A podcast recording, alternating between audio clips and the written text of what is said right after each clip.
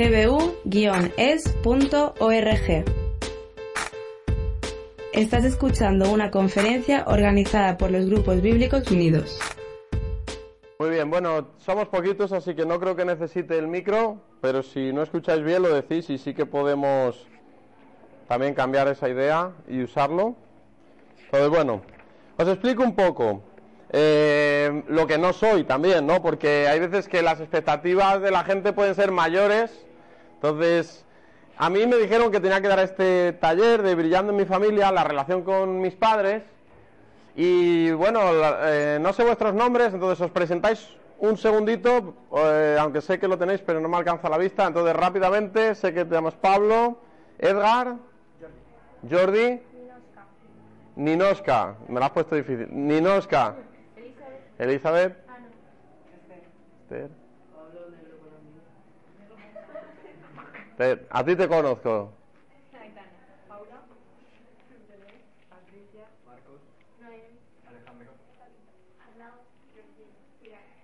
¿Perdón? Pilar, vale.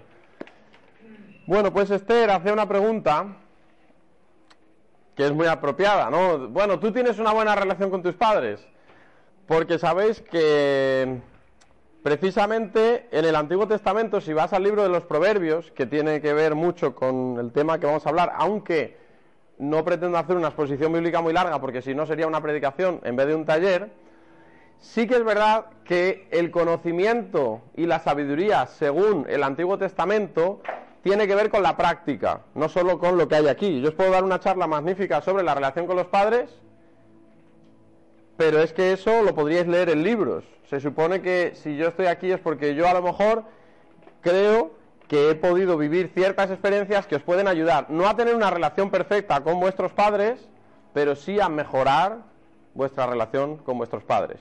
¿Entendéis? Aquí no vamos a salir ya sabiendo, ya sé qué hacer para ser un hijo ejemplar, para tener una relación perfecta. ¿Por qué? Porque vivimos en un mundo de pecado y entonces siempre va a haber problemas. Yo me acuerdo que recién casado, me casé el 4 de septiembre y en octubre ya estaba en mi primer retiro de matrimonios. Y me acuerdo que el predicador dijo, va, estos, fíjate, ya desde el primer día haciendo las cosas bien y fíjate, ya aprendiendo de cómo ser buen marido y mujer. Bueno, pues seguimos discutiendo, mi mujer y yo. ¿Por qué? Pues porque esto es un aprendizaje, es un proceso y la vida cristiana no cambias de la noche a la mañana, sino que tienes que escuchar la palabra de Dios y ponerla en práctica. Entonces, ¿qué no soy? Pues no soy psicólogo, entonces no os voy a poder dar muchas instrucciones en cuanto a psicología, cómo piensan los padres, cómo piensan los hijos. En mi carrera estudié psicología evolutiva, sé un poco cómo piensan los niños hasta los 12, 14 años. Vosotros estáis entrando en la adolescencia, pero llevo unos 15, 16 años trabajando con adolescentes y jóvenes. Entonces yo sé que ya muchos de vosotros no sois adolescentes, sino que habéis pasado a ser jóvenes. Pues bueno, la única experiencia que tengo es haber vivido rodeado de jóvenes hasta hoy. Eh, es mi labor principal en la iglesia, aunque actualmente pues, soy el pastor o uno de los ancianos de la iglesia, siempre me he enfocado más en los jóvenes, pues como veis, ¿no? Por, por la juventud que tengo todavía. Y ya luego cuando vaya envejeciendo, a lo mejor ya no me llama tanto la atención, pero yo me recuerdo como vosotros y me parece que fue ayer. Entonces yo me considero uno más de vosotros, pero hoy se me ha concedido el privilegio de poder hablaros un poquito desde la Biblia. Entonces lo que yo pretendo hacer es, cogemos la Biblia, vamos a ir a un texto principal y vamos a intentar sacar ciertas aplicaciones, ¿vale? ¿Qué pasos tengo que dar? para, para mejorar la relación con mi familia. Ahora, yo me presento ya como padre, yo soy padre, tengo dos hijos, pero aquí podría haber gente mayor también. Dice, ¿cómo mejorar la relación con los padres? Y automáticamente, ¿qué nos imaginamos? Hermano mayor, ¿verdad? Nos imaginamos ahí un hijo rebelde y dices, bueno, si me apunto, ¿qué va a pensar Israel? que tengo una relación malísima con mis padres, estoy aquí pegando portazos y vengo aquí a ver si me controlan un poquito. Yo no soy hermano mayor y bueno, las pintas, no voy a decir nada de las pintas, que enseguida me meto con la gente, pero tenéis que entender que no tenéis una pinta tampoco de, ser de los de hermano mayor, ¿no? Ahora, os voy a poner un pequeño vídeo, un poco para romper el hielo, y no es del hermano mayor, es del hermano en medio, no sé cuántos los habéis visto, seguro que lo conocéis. Soy Juan Ángel García Agua. Ayudo a chavales con problemas para que tengan una segunda oportunidad. No soy su hermano mayor, soy su hermano del medio. Hermano el del medio. La verdad es que cuando Flora me llamó nunca pensé que las cosas se le irían de las manos con su hijo Víctor de esta manera. Deja, mamá, por favor, que te vas a hacer daño. Pues tienes que salir el lunes por la noche. Mamá, que tengo que estudiar, que no falta salir el lunes. No me cierres la puerta, Víctor. Flora, ¿qué tal? ¿Cómo va la cosa? Ahí está. Abre la puerta, Víctor. Por favor, que estoy leyendo. Vale, empezamos. Víctor, ¿qué es lo que pasa? Es que a mí no me pasa nada, de verdad. Sobresalientes y notables durante todo el trimestre. Y me dices que no te pasa nada. Bueno, esa nota la saqué por casualidad. No te pasa nada, Víctor, ¿verdad? Claro, porque tú controlas. ¿Sabes lo que pasa? Que con el estudio no se juega. Así de tíos como tú he conocido yo que han terminado siendo filólogos, abogados o médicos. Y todos, todos controlaban. No lo sé. No lo sabes. ¿Crees que soy tonto? Esto es un plan de pensiones. A a tu madre. Y tienes que trabajar por la noche para poder pagárselo. ¿Tú crees que me el dedo o qué? Ahí está. ¿Qué es esto? Ya te digo que, que no sé nada. No sabes nada. Esto es tila. La usas para relajarte y poder concentrarte más en los estudios. No hagas esto. No te vas de boteco, no le robas dinero a tu madre, no le pagado y encima perteneces a una ONG. ¿No te das cuenta que cuando quieras no vas a poder echar marcha atrás?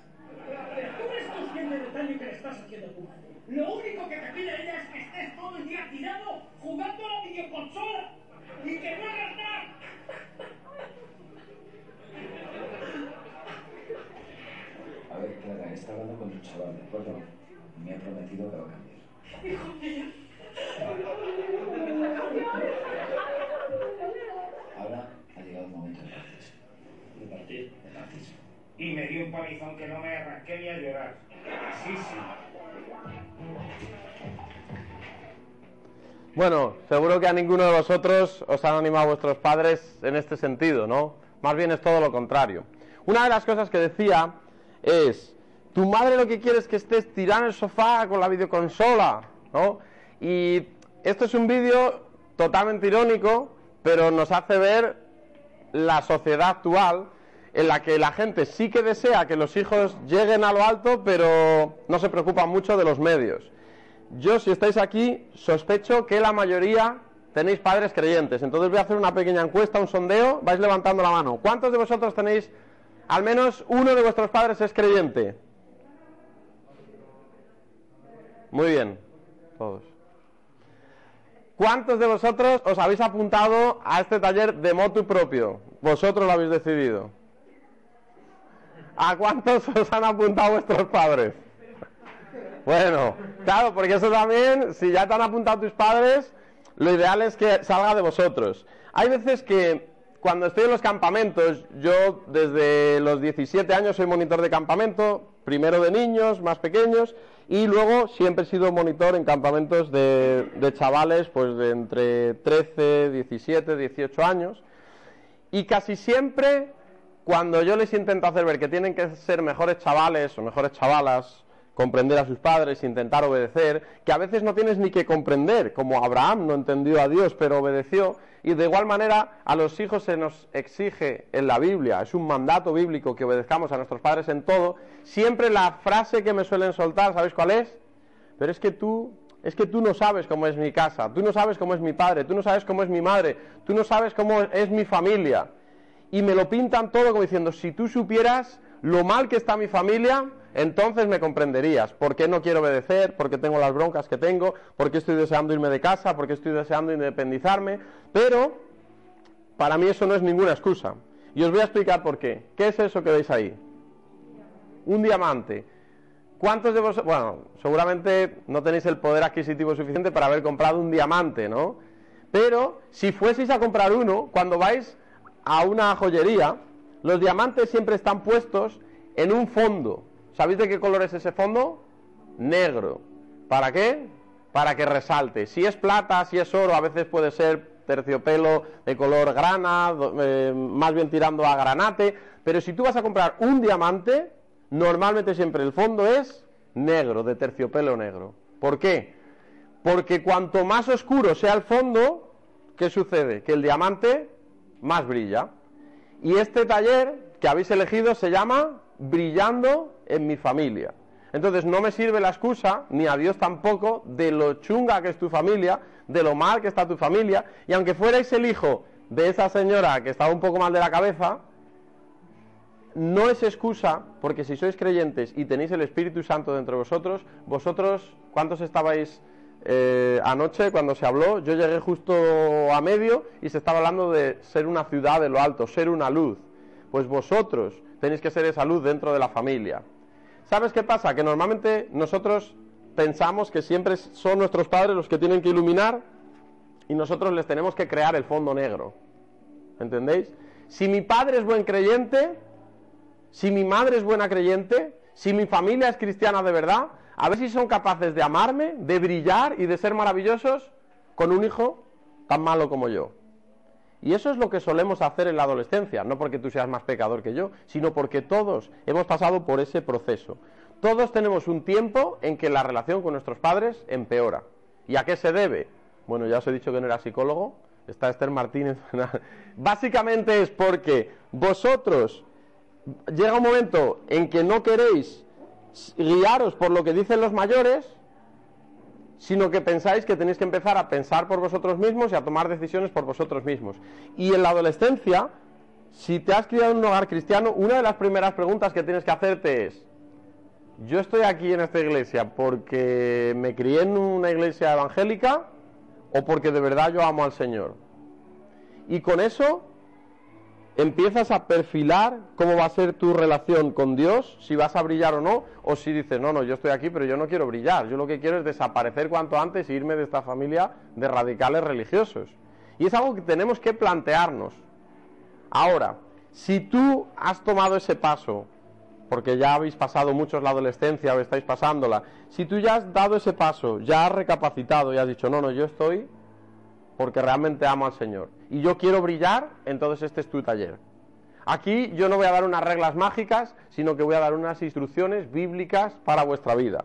Y vamos a empezar rápidamente buscando Filipenses 4 del 1 al 7. Pero ya os he quitado las excusas. ¿Por qué? Porque hemos dicho ya que aunque tu familia esté mal, eso sería el fondo negro sobre el cual tú, como un diamante, debes de brillar. Entonces vamos a Filipenses capítulo 4, versículos 1 al 7. Sabéis, luego en la ponencia me tendréis que escuchar también y voy a hablar de Efesios 4 del 10 al 13.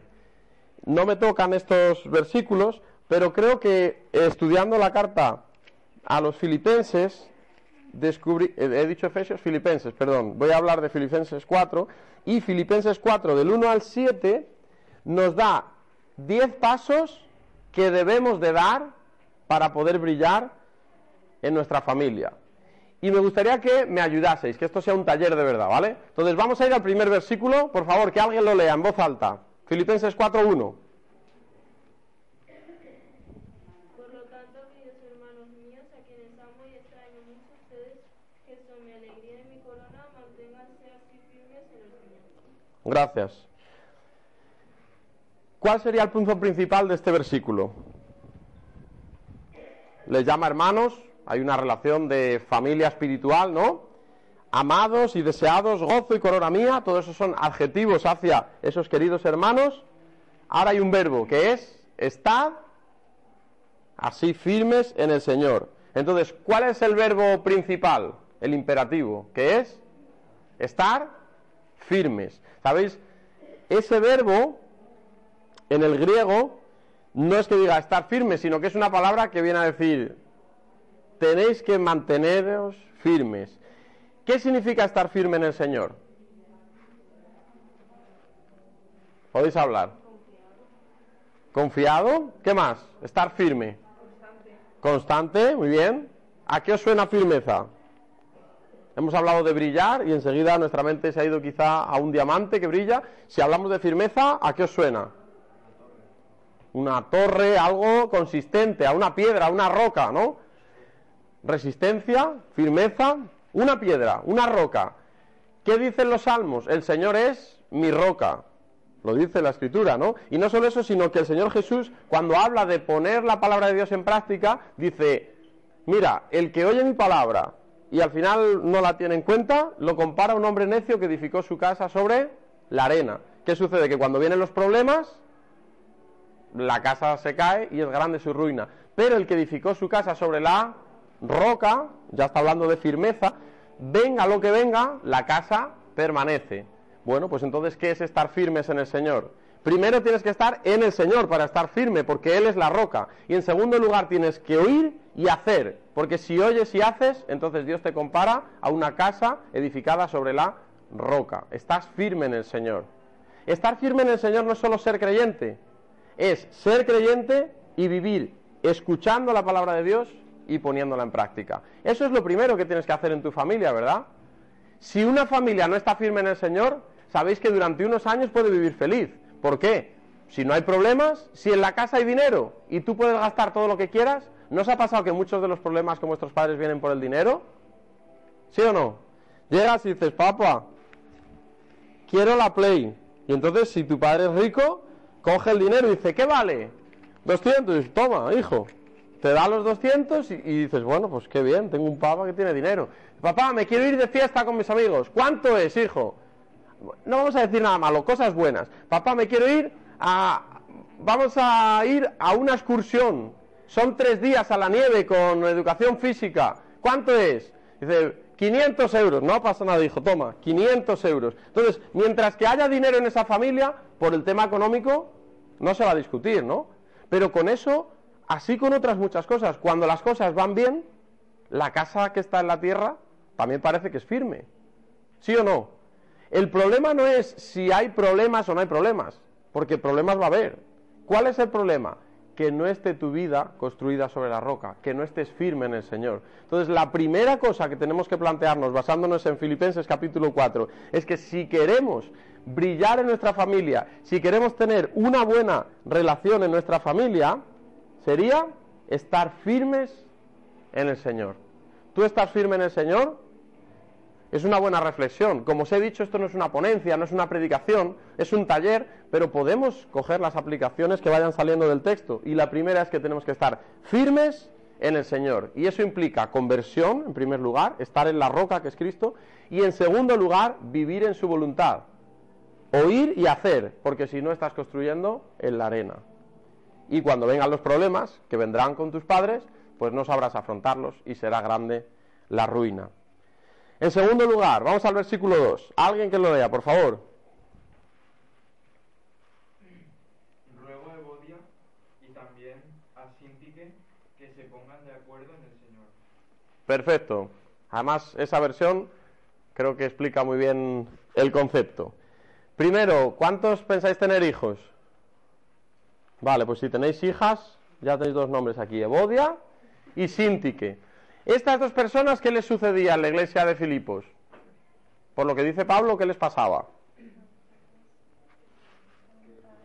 Estaban en desacuerdo, seguramente enfadadas, ¿no? Porque para que te tenga que escribir el apóstol Pablo que te pongas de acuerdo, eso es que había llegado oídos de Pablo que se había liado. Si era una tontería, Pablo no lo escucha en la cárcel, que estaba allí en Roma a un montón de kilómetros. Pero dice, ruego. Y es una rogativa. ¿Sabéis lo que es rogar? No es solo pedir, ¿no? Imagínate que ahora voy y tenía ganas de tomar agua y no quedaba. Pues yo puedo ir a un camarero y decirle, perdone, me trae agua. Se lo dices educadamente, eso es pedir. Pero rogar sería, un poco ridículo, pero imaginarlo, sería arrodillar y decirle, por favor, me traes agua. Diría, no, hombre, no, levántate, no te preocupes, ya te lo traigo. Pues el apóstol Pablo habían llegado a ese grado de enemistad y de desacuerdo que el apóstol Pablo, el gran apóstol Pablo, les tiene que rogar. Ya no solo pedírselo, sino rogárselo encarecidamente. Por favor, dile a Bodia y a Sintique que sean de un mismo sentir en el Señor. Ahora, muy importante, la segunda cosa que tenemos que tener en la familia para que la familia funcione bien y para que nosotros podamos brillar es ser de un mismo sentir o ponernos de acuerdo. Dices, va, qué fácil, entonces solo hay que ponerse de acuerdo. Pues entonces ya está. Solo hay que ponerse de acuerdo. ¿Sabes cuál es el problema? Que tú te pones de acuerdo en que se va a hacer lo que tú digas. Pero tus padres se ponen los dos de acuerdo además para decir que se va a hacer lo que ellos digan. Y entonces ya se rompe el acuerdo. También en, esta, en este sentido, a veces los, los no creyentes parece que tienen una vida más fácil. ¿Por qué? Porque cada vez hay más padres que se ponen de acuerdo en que se va a hacer lo que el niño diga, o lo que el joven diga, o lo que el adolescente diga. Y por eso te estoy viendo ahora mismo decirle a tus padres, pues los padres de mi amiga le han dejado, y vosotros fíjate que no me dejáis. ¿Qué pasa? Que os habéis puesto de acuerdo para hacerme una infeliz del resto de mi vida, ¿no? Vuestros padres se ponen de acuerdo entre ellos para hacerte infeliz, pero no son capaces de ponerse de acuerdo contigo, ¿no? Normalmente lo que sucede es que tus padres, si son creyentes, y habéis levantado todos la mano y al menos uno es creyente, lo que sucede es que ellos van a saber mejor que tú lo que es bueno para ti o no. La escritura dice que la sabiduría ¿dónde está? En las canas, en los mayores. La escritura dice, no vamos a salirnos del texto de Filipenses, pero yo os digo los versículos y luego si queréis os puedo dar las citas. En Efesios dice, hijos, obedeced a vuestros padres en todo, porque esto es agradable a Dios. Entonces, si estáis firmes en el Señor, veis cómo todo concuerda, no vamos a ir todo el rato yendo al primer punto, pero tenedlo siempre presente. Si tú estás firme en el Señor es porque estás en la roca y porque estás edificando en la roca, que significa oír y hacer la palabra de Dios. ¿Qué te dice la Biblia? Obedece a tus padres en todo. Con esta premisa cumplida, vas a empezar a estar de acuerdo en todo con tus padres. Porque le vas a decir a tus padres, mira, me voy a ir tres días fuera. Y te dice tu padre, mira, todavía eres un poco joven, ahora le voy a hablar al chico. Eh, te dice, mira, hijo, es verdad que tenemos el dinero, podrías ir a esa excursión, pero como implica dormir fuera y todavía no te vemos lo suficiente maduro para a lo mejor en una situación en la que te inviten a pecar decir que no, por ahora no eres maduro suficiente y te vamos a decir que no. Entonces tú puedes rebotarte y decir lo malos que son tus padres, llamar corriendo a un amigo, le mandas un WhatsApp, fíjate todavía los padres que tengo, o puedes decir, quizá ellos me han visto que en situaciones de riesgo no he sabido decir que no, me están evitando un mal mayor. Y si tú quieres ser de un mismo sentir, tienes que decir, si mis padres esto lo hacen por honrar a Dios, por cuidarme a mí y porque no me metan problemas, quizá yo lo que tengo que hacer es estar de acuerdo con ellos y decirles, lo entiendo, o también puedo decir, mira, papá, mamá, no estoy de acuerdo en esta decisión que estáis tomando, pero sí que estoy de acuerdo en que vosotros sois los que mandáis. Así que, planteároslo muy bien, porque me estáis haciendo un. A lo mejor por esa vía, no, es broma, pero entendéis lo que os quiero decir, ¿no? Si vuestros padres ven una buena actitud en vosotros, empiezan a estar de acuerdo contigo en que tú también estás intentando cumplir la palabra de Dios. Y cuando ellos notan que un hijo suyo empieza a tener una relación con Dios al mismo nivel que ellos, entonces, ¿sabéis cómo se empiezan a tratar? Y esto me ha pasado a mí, como hermanos. Entonces ya llega un momento que no dejáis de ser hijos, pero se dan cuenta de que vosotros también sois hijos de Dios y que el Espíritu Santo también está en vosotros. Y sabéis lo bonito que es. Bueno, yo ya estoy casado, mi madre ya no se mete en mi vida, pero sabéis, cuando eres adolescente y en algún punto de tu vida tu padre o tu madre notan que ya eres maduro y dicen, bueno, mira, esta decisión te dejo que la tomes tú. Y digo, wow, me está dejando a mí que decida a la hora que vengo.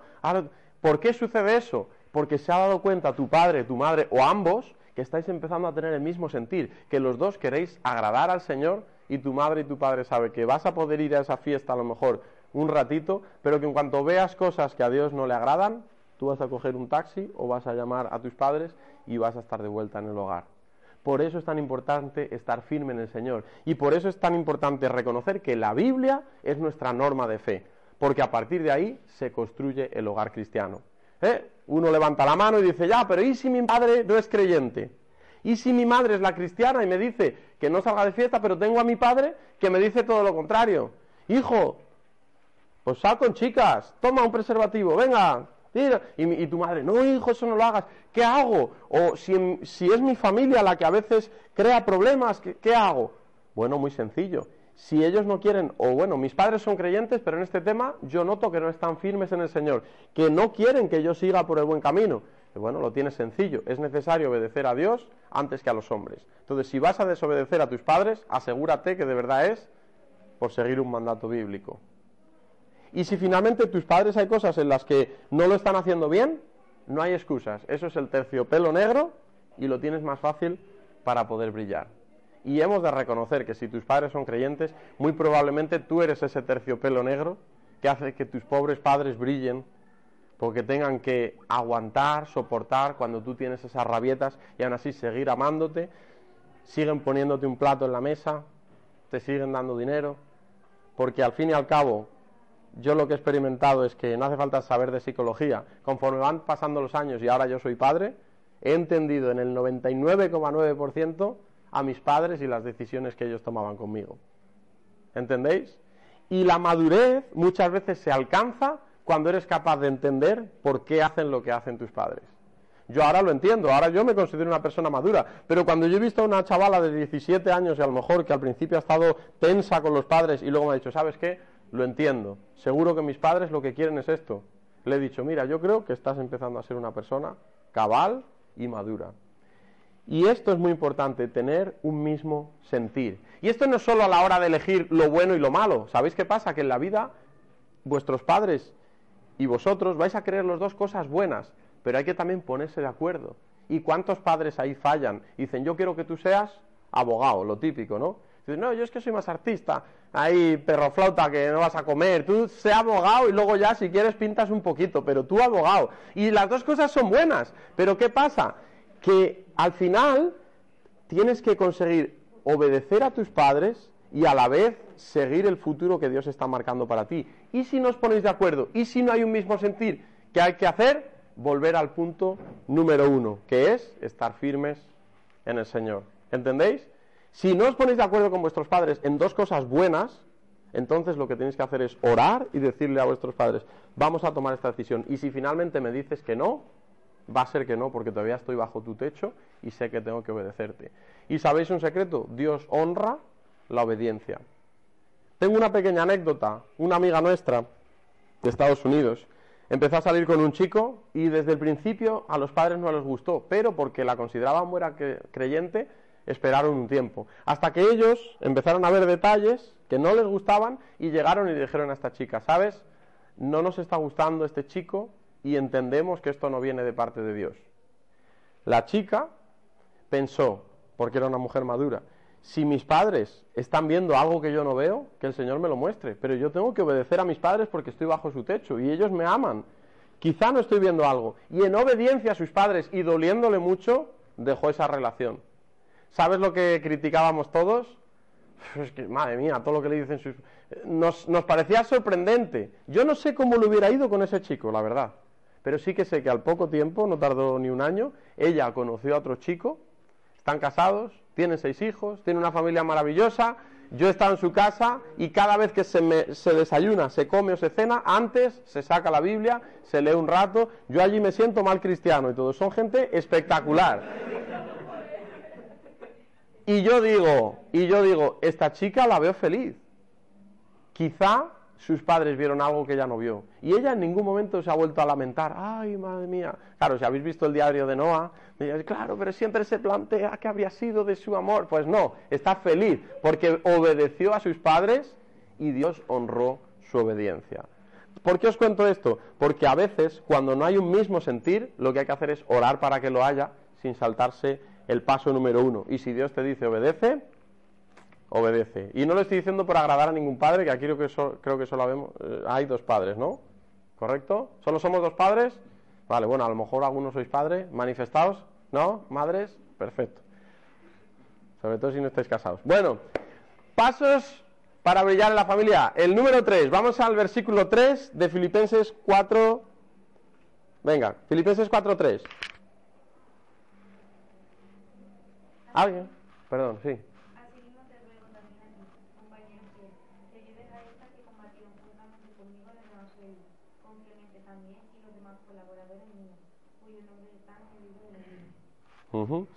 le, dice, le dice a su colaborador, que es el que fue con la, con la carta, ¿vale? Pafrodito, le dice, te ruego también a ti, compañero fiel, que ayudes a estas que combatieron juntamente conmigo en el Evangelio.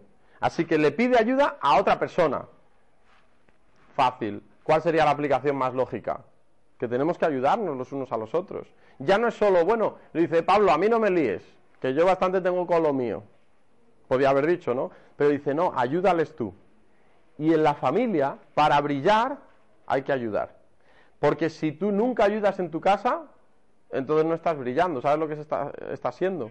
El terciopelo azul, o negro, oscuro, sobre el que tu pobre madre tiene que brillar y ser una buena cristiana a pesar de un hijo o una hija que no ayuda en nada. ¿Os imagináis eh, lo que acabamos de ver en el vídeo que nos hace reír? ¿Os imagináis alguna madre que sea así? Que lo que quiera es que no hagas nada, que estés en el sofá, que no te preocupes de nada, que no estudies. No, ¿verdad? Pero nosotros solemos ser así. Todos por nuestra naturaleza pecaminosa decimos, si lo puede hacer otro, ¿para qué lo voy a hacer yo? Yo soy experto en el amago, ¿sabéis lo que son los amagos? Yo soy experto en, por ejemplo, falta la sal, ¿no? Entonces yo digo, uy, falta la sal, hago como me levanto y mi mujer ya se levanta, ¿no? Cuidado. Pero ¿qué pasa? Que ya se ha dado cuenta y a veces me quedo así y ya he visto que tenía que ir yo. Porque claro, al principio las cosas funcionan, porque... pero llega un momento que dice, oye, aquí hay que, tiene que ayudar todo el mundo, ¿no? Y aún así esa pelea la seguimos teniendo. ¿Sabéis quién es el terciopelo negro? Pues yo. Y mi mujer pues tiene que brillar, a pesar de que tiene un marido más vago que ella. Pero chicos, que no soy solo yo. Lo normal es que los chicos tendemos a ser menos ayudadores que las mujeres. Eso, no es, eso ya no es ni psicología. ¿Sabéis cómo se llama eso? La, la, pragmática. A lo largo de muchos años de observación hemos visto la praxis y todo lo que ha sucedido y podemos decir que no es, ciencia ya. Si pones a 10 chicas y a 10 chicos, siempre las chicas colaboran más. Por eso es muy importante ir a campamentos. ¿Sabéis por qué? Porque enseguida te das cuenta de quién ayuda y quién no. Normalmente, ¿quiénes se suelen escaquear más? Los chicos. Pues ¿sabéis qué? Eso está cambiando. Yo ahora llevo unos años que empiezo a ver que los campamentos ya no son solo los chicos los que se escaquean, sino que las chicas también. Las chicas no tienen tanta valentía como para desaparecer en la habitación.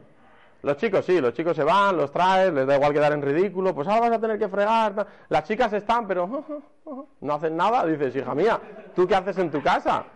¿Qué haces en tu casa? Mira, lo único que hacen a veces es así, secan, no secan ni bien.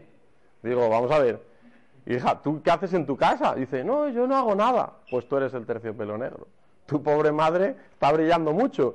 De hecho, es que si una madre, no sé cuántos hermanos tienes, pero si no ayudas en casa, es normal que tu familia no vaya bien. Es más, te tienes ganado a pulso luego que no te dejen ir a ningún lado, porque dice, me va a dejar en vergüenza, ¿no?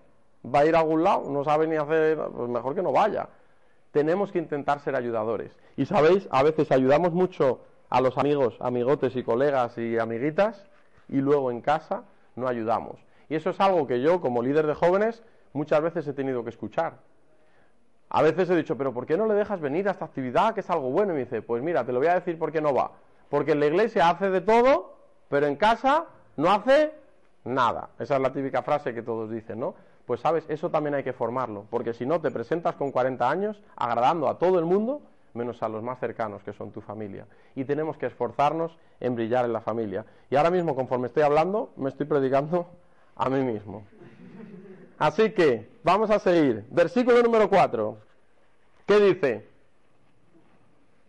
Venga, Pablo.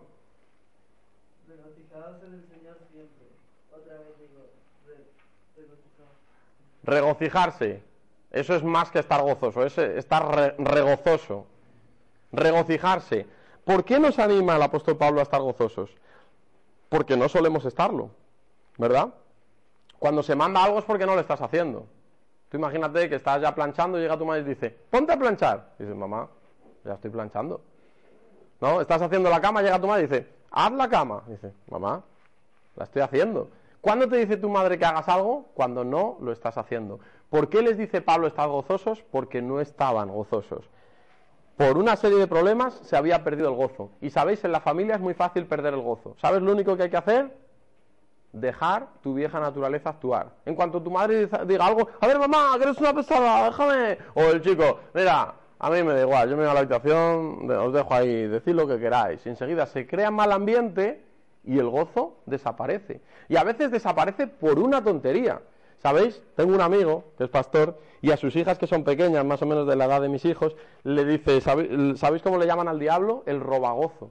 Y me gustó porque digo, es que es verdad, tan fácil es, a lo mejor estamos aquí maravillosamente, yo salgo todo contento, pues oye, en cuanto tenga el mayor, el más mínimo problema con mi mujer, ¿sabéis qué me sucede?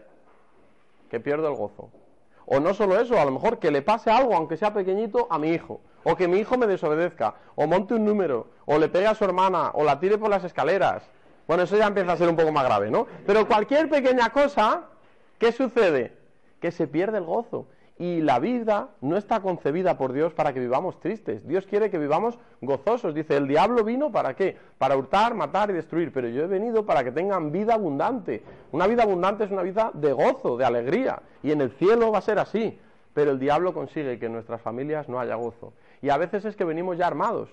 Como hace un mes y medio y dos días no te dejaron ir a esa excursión, tú sigues estando jajaja con los amigos y entras a casa y ya pones tu cara de falta de gozo. Y eso es pecado. ¿Por qué es pecado? Porque la Biblia dice que estés gozoso. Y si no lo estás, estás desobedeciendo a Dios. La Biblia dice que estés gozoso. Y el apóstol Pablo, como no les queda claro, vuelve a decir, otra vez os digo, regocijaos. Y en Filipenses se repite numerosas veces, porque estaban pecando de falta de gozo. Era una buena iglesia, pero les faltaba gozarse más. Levantad la mano ¿Quiénes de vosotros pensáis que vuestra familia es una familia de gozo? Algunos están ahí como diciendo, bueno, seré yo el único. Me alegro. No solo quiere decir que tu familia estéis siempre con el cachondeo y seáis de la broma. Ahí hay uno que se ha levantado, que vive en el sur, dice, bueno, claro, como tú vives en el sur, estáis ahí contando chistes todo el día. No solo tiene que ver con la alegría y el cachondeillo. El gozo tiene que ver con que estáis contentos, incluso aunque no haya casi ni para comer. ¿Entendéis? El gozo va más allá de que tengas o no dinero, de que tengas o no trabajo, sino de tener a Cristo viviendo activamente el Espíritu Santo en tu corazón. Vamos por la quinta cosa y vamos acelerando porque las últimas son mucho más sencillas. Ser amables, versículo 5, os lo digo yo ya.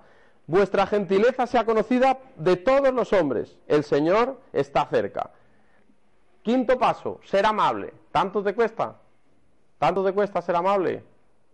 A veces somos súper amables con todo el mundo y llegamos a casa, como os decía, y nos cambia el rictus, nos cambia la cara. Tenemos que ser amables, no solo con los demás, sino ser amables con todo el mundo. Dice, vuestra gentileza sea conocida. ¿Qué dice? De todos los hombres. El Señor está cerca. Y este, el Señor está cerca, puede tener una doble acepción o un doble significado. Uno, que el Señor viene. Y otro, que el Señor está cerca. ¿Qué significa que está cerca? Que lo tienes al lado. ¿Tú tratarías mal a tu madre si Jesús estuviera al lado? ¿Eh?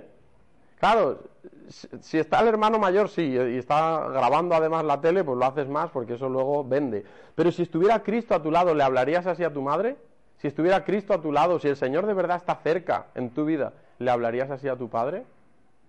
Tenemos que ser amables. La amabilidad es una palabra que aparece bastantes veces en el Nuevo Testamento.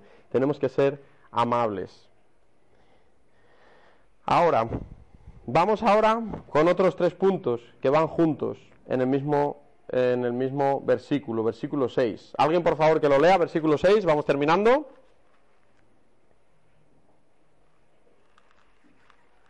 ¿Quién se anima? Nada debe angustiaros, al contrario, en cualquier situación presentad a Dios vuestros deseos, acompañando vuestras oraciones y súplicas con un corazón agradecido. Muy bien. Acabamos de hablar del gozo. Muchas veces sabéis por qué se pierde el gozo? Por el afán o el agobio. Hoy en día para vosotros agobio, afán, son palabras un poco más difíciles, para vosotros es estar todo rayado, ¿no? Cuando dices, tío, es que estoy todo rayado. Madre mía. Bueno, ¿Sabéis lo que os pasa? Que estáis reduciendo cada vez más el lenguaje. No sé, a lo mejor alguno se libra, alguna honrosa excepción, pero ¿os habéis planteado qué se decía antes de en plan de? Porque ahora lo usáis para todo. Yo eso no lo había escuchado en mi vida y yo creo que ahora si os digo, no se puede decir en plan, no sabríais usar ni un sinónimo para eso. Entonces ahora, ¿qué sucede? Que a veces hay palabras en la Biblia que tenemos que entender. Estar afanado es mucho más que estar solo rayado. Pero ahora lo hemos reducido todo al rayado y a veces tienes que andar haciendo hermenéutica ya no solo de la Biblia, sino de lo que te quiere decir el joven de tu iglesia, porque ni lo sabes. Pero cuando vosotros soléis decir que estáis rayados, o rayaos. Lo que estáis diciendo en realidad es que hay algo que os inquieta, que os preocupa, ¿no? Y dice la escritura, por nada estéis rayados. Así que si te está preocupando algo, ¿qué tienes que hacer? Pues lo primero es no afanarte. ¿Cómo? Bueno, lo dice el versículo. Lo primero que no tienes que hacer es afanarte. Y si te, si te afanas, entonces, ¿qué estás haciendo? Incumpliendo la Biblia. Si estás incumpliendo la, Biblia, vamos al punto número uno, ¿qué sucede? Que has escuchado no afanarte, pero no estás llevando a la práctica. Así que ya no estás firme en el Señor, estás construyendo sobre la arena, van a venir los problemas y como estás todo rayado, pues entonces te vas a quedar así por tierra, destruido, y entonces pues no estás cumpliendo con lo que dice el Señor Jesús. ¿Qué tenemos que hacer? Luchar contra el afán. Vivimos en un mundo de un estrés máximo.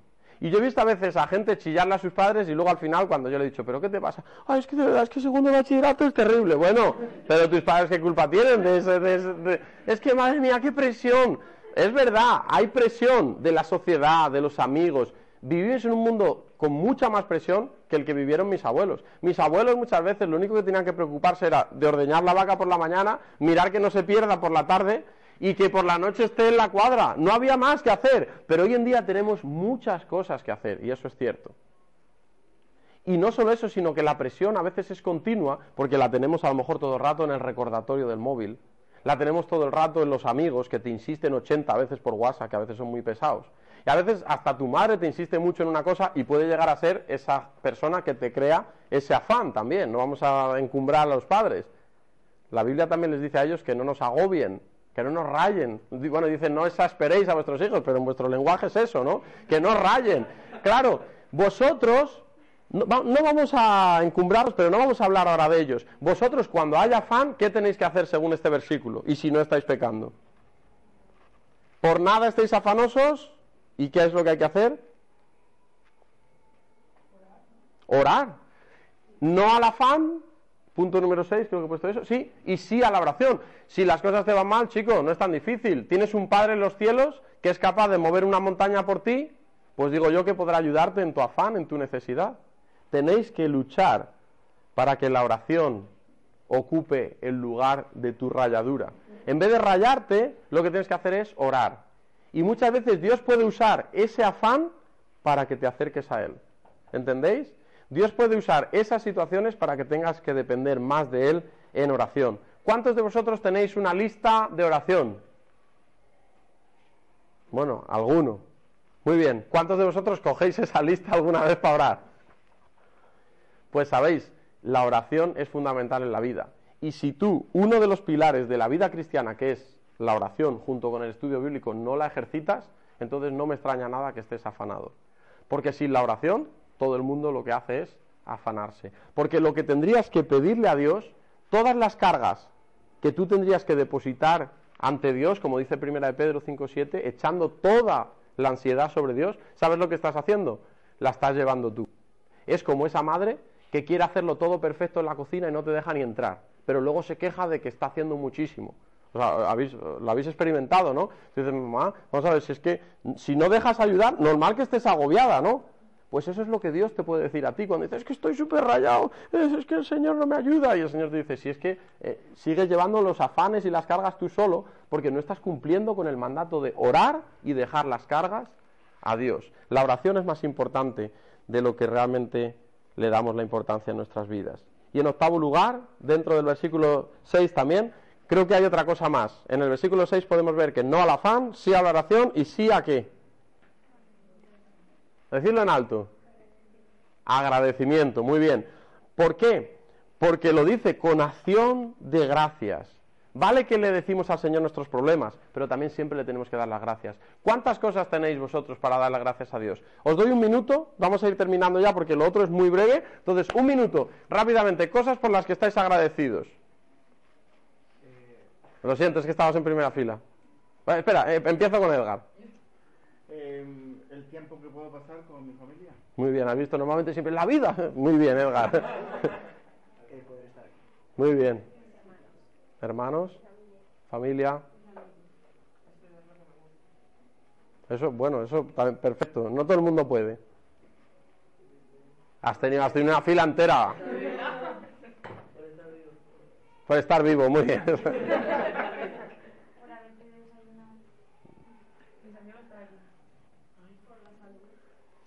Es que piensan igual, se la, tío, tía, se la has quitado a tu hermana. Bueno, podríamos seguir, pero a veces nos... Pablo, por todo lo que puedo hacer aquí. Ah, vale, muy bien. Tío, ah, yo pensaba que algún pelote iba a decir gracias porque estás tú aquí. entonces. Bueno, no pasa nada, no pasa nada. No, lo que os vengo a decir es que todos nosotros estamos agradecidos por cosas, pero a veces lo único que hay que hacer, ¿sabes qué es? Recordárnoslo a nosotros mismos. Mira, estoy agradecido por esto, por lo otro. Porque, ¿sabéis? Entre el agradecimiento y el afán, ¿sabéis qué pesa más? El afán. El afán pasa- pesa más. ¿Sabéis qué es lo que equili- equilibra la balanza? Cuando nos ponemos a orar, porque nos ponemos entonces en sintonía con Dios y una vez que le has dejado tus afanes a Dios, entonces empiezas a pensar también en todo lo que Dios te da. Y dices, Señor, gracias porque te puedo contar mis problemas. La gente que no tenga a Dios, ¿a quién se los cuenta? A su amigo. ¿Qué le va a poder ayudar si está a su mismo nivel? Yo prefiero a un Dios que me puede ayudar a mí. Tenemos que estar agradecidos por nuestro Dios, el Dios que tenemos en los cielos. Podemos estar agradecidos por la familia, por la vida, porque hemos desayunado, porque tenemos aquí a los amigos, porque estamos estudiando.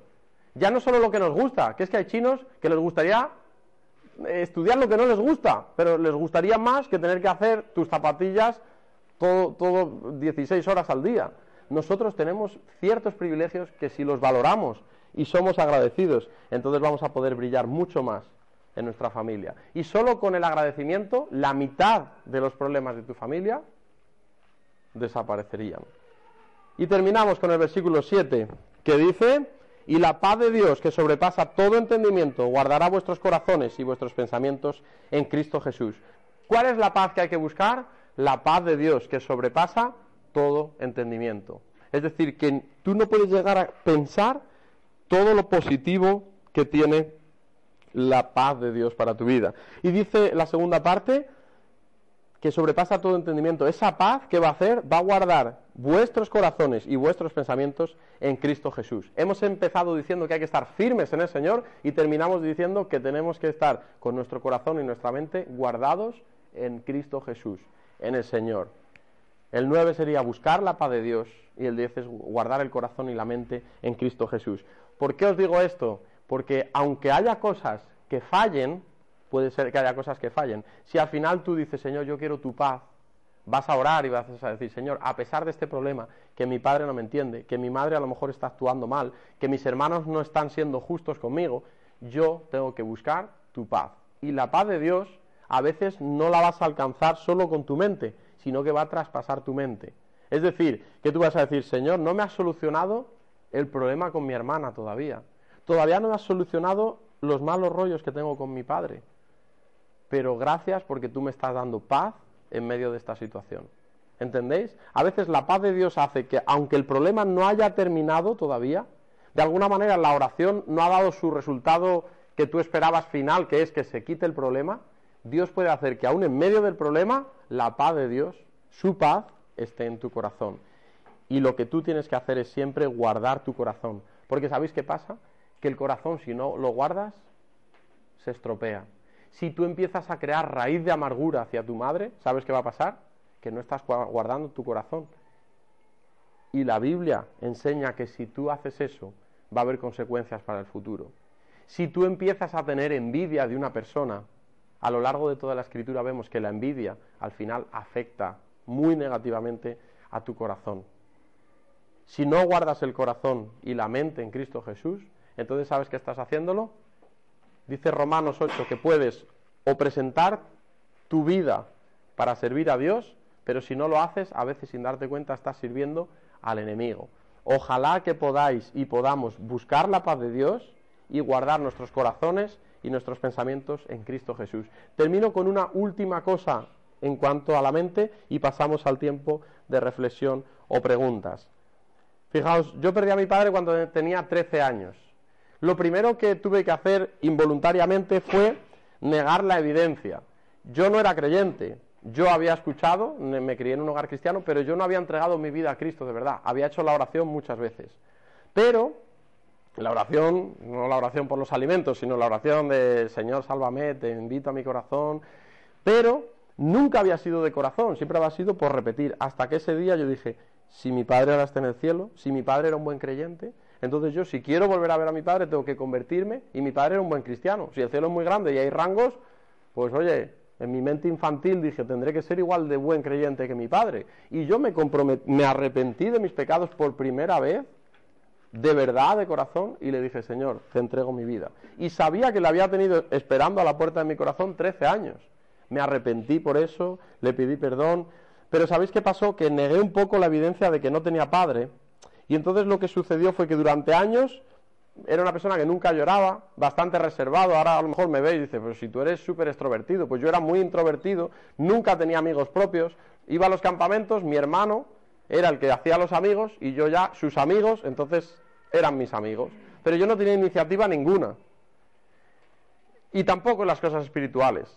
Era creyente, pero tenía algo de apatía en mi vida. Y lo que me sucedió fue que empecé a tener siempre pensamientos bastante negativos, sobre todo, ¿no? Sobre las novias. Yo no quería tener novia porque me parecía que todas las chicas en algún punto me iban a defraudar. Sobre los estudios, da igual lo que estudies, las cosas tampoco. Y era como muy negativo. No cuidaba mi mente y entonces era una persona bastante negativa. No solo eso, sino que yo perdí a mi padre. Y bueno, con los años, gracias a Dios, todo eso fue cambiando y yo ahora me considero una persona súper positiva, normalmente siempre estoy contento, pero hay ciertas cosas en las que el diablo todavía me ataca. Y una de ellas fue cuando yo estaba casado, íbamos a tener familia. Mi mujer embarazada, nos dicen, vienen gemelos. Bueno, eso era maravilloso. Y entonces nos dicen, mira, parece que uno de ellos el corazón no late. Y al tiempo nos dicen, mira, el otro también, si no pasa los tres meses, posiblemente. Y finalmente, ¿sabéis lo que pasó? Que perdimos a los bebés. Bueno, pues lo primero que me vino a mi mente, ¿sabes? Fíjate, es que te, te autocompadeces, dices, fíjate, tengo familia que a lo mejor durante el embarazo han fumado, han tenido gatos, han comido jamón, todo lo que no se podía hacer lo han hecho y ahí están sus hijos perfectos. Y mi mujer intentando cuidarse, nosotros orando, queremos a estos niños y el Señor se los lleva. ¿Ves? A los 13 pierdo a mi padre, ahora voy a ser padre por primera vez y pierdo a mis hijos. Y entonces, ¿qué sucede? Que sin que te des cuenta, la mente, si no la guardas, empiezan a entrar ideas de lo pobre que eres, lo triste que vas a estar el resto de tu vida, y la gente que es melancólica, no digo Pablo Alborán o Alex Subago, me refiero a, gente que soléis verla así, normalmente es porque no han cuidado en algún momento su corazón o su mente. Normalmente el corazón tiene más que ver con la envidia, eh, los resentimientos, pero la mente es lo que te hace pensar, nunca voy a tener un novio, eh, nunca voy a conseguir este trabajo, ah, fíjate, se me muere el padre, ahora los hijos, qué triste es la vida. Y si no cuidas eso, ¿sabéis qué es lo que sucede? En el caso de la mente, muchas veces, depresiones, problemas súper difíciles de solucionar, y en el caso del corazón, resentimientos terribles, amargura en tu corazón, y eso solo se cura o se puede solucionar cuando estás firme en el Señor cuando buscas el gozo, el agradecimiento, todo lo que hemos estado viendo y finalmente dices, Señor, aunque mi mente me diga que soy un pobrecito, yo sé que un día voy a volver a ver a, mis seres queridos y yo tengo que vivir en tu gozo, en tu alegría. Y entonces le dices, Señor, dame tu paz. Y entonces la paz de Dios que sobrepasa todo entendimiento, aunque estés en un hospital y le estén haciendo el legrado a tu mujer, ¿sabéis qué pasa? Que viene a tu vida. Y eso es la mejor forma que tenéis de que ante cualquier situación podáis llegar a brillar en vuestra familia. Cuando tenéis una relación directa con el Señor, no a través de tus padres, de tus líderes de jóvenes, sino una relación directa con Dios y que Dios te pueda dar su paz, porque eso va a cuidar tu mente y tu corazón en Cristo Jesús. Y finalmente, me gustaría hacer un repaso. Firmes en el Señor, todo tiene que ver con la mente y el corazón, un mismo sentir, ayudarnos los unos a los otros, estar gozosos, ser amables, quitar nuestro afán, dedicarnos más a orar y menos a quejarnos, ser agradecidos y que la paz de Dios guarde nuestros corazones y nuestra mente en Cristo Jesús. Y si hacemos esto, ¿sabéis qué va a pasar? Que por fuerza vamos a brillar, porque la gente a nuestro alrededor no hacen todo esto y no tienen todo esto. Así que si en tu familia hay problemas, no es excusa, ese es el terciopelo negro sobre el que tú, con estas herramientas que nos da la Escritura, tienes que brillar. Por mi parte, no tengo nada más. gbu-es.org Estás escuchando una conferencia organizada por los Grupos Bíblicos Unidos.